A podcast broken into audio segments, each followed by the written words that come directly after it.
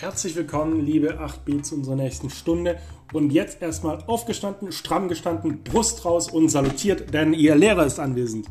So muss es sein, naja, so musste es zumindest sein, in der Wilhelminischen Gesellschaft, denn das ist unser heutiges Thema. Wir schauen uns an, ob das denn damals eine militarisierte Gesellschaft war. Als allererstes seht ihr auf dem Arbeitsblatt eine Ansichtskarte, die um das Jahr 1900 herum ähm, veröffentlicht wurde. Ansichtskarten waren naja, sozusagen die Memes des 19. und 20. Jahrhunderts. Ähm, die waren weit verbreitet als rasche Kommunikationsträger, ähm, um ja, Grüße und kurze Stimmungen ähm, zu versenden. Im Laufe der Zeit würden sie allerdings abgelöst durch ähm, Telegrafen äh, oder durch, durch die Möglichkeit der Telegrafie und durch Telefone. Dadurch sind diese Ansichtskarten wieder in der Beliebtheit gesunken, denn es gab ein schnelleres Mittel, um entsprechend miteinander in Kommunikation zu treten. Wir schauen uns jetzt, wie gesagt, an, ob denn das damals eine militarisierte Gesellschaft war, ja oder nein. Ähm, hierfür habe ich euch einen kurzen Infotext verfasst. Ähm, den bitte ich euch durchzulesen und als nächstes sollt ihr dann mit diesem Hintergrundwissen, das ihr erworben habt, die Ansichtskarte aus dem Jahr 1906, 1906 analysieren. Ihr seht dort, das sagt ja schon die Überschrift, Kaiser Wilhelm II. und seine Familie. Wichtig ist bei der Bildanalyse, dass ihr wieder so strukturiert vorgeht, wie auch damals bei der Klassenarbeit. Das bedeutet, erster Schritt ist die Beschreibung. Was ist zu sehen auf dem Bild? Beschreibt es genau, ähm, was zu sehen ist. Achtet hier auch auf die Details, denn die sind sehr wichtig. Das nächste wäre dann die Deutung.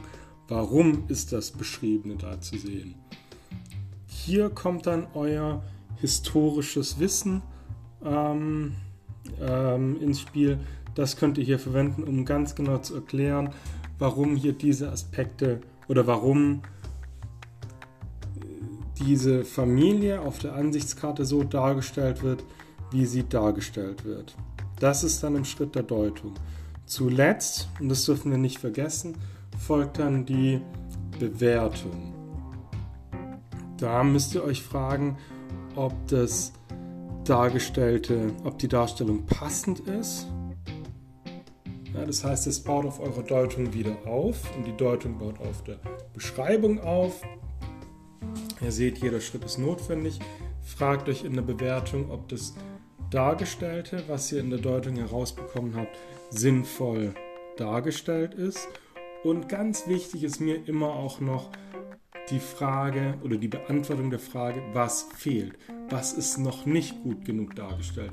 Historikerinnen und Historiker sind Nörgler. Es fehlt immer etwas. Findet heraus, was fehlt, denkt drüber nach. Wenn ihr hin, also das ist, das ist ganz besonders wichtig, dass ihr auch in Klassenarbeiten zeigt, dass ihr selber denken könnt. Denn Geschichte ist nun mal ein Denkfach.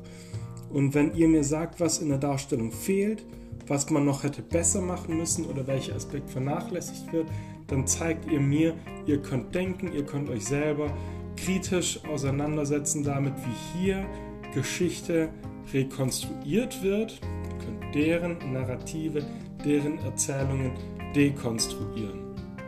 Wenn ihr die Bewertung gut macht, und das traue ich euch zu, ich wünsche euch viel Spaß und viel Erfolg bei der Arbeit. Wir sehen uns dann am Freitag zur Videokonferenz. Falls ihr Fragen haben solltet, könnt ihr euch wie immer ähm, über iSurf an mich wenden. Bis dahin, passt auf euch auf und bleibt gesund.